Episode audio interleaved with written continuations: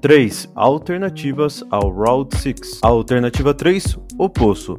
Assim como em Route 6, em O Poço os participantes saem da zona de conforto para pagarem suas dívidas e para isso acabam tendo que ficar confinados em um poço com alimentação escassa. A alternativa 2, Alice in Borderland. Essa série retrata um gamer e seus colegas sendo transportados para uma versão alternativa de Tóquio, onde precisam participar de diversos jogos mortais caso queiram sobreviver. A alternativa 1, 3%. Em um planeta devastado, todo cidadão aos 20 anos tem a oportunidade de passar por uma rigorosa seleção para melhorar de vida.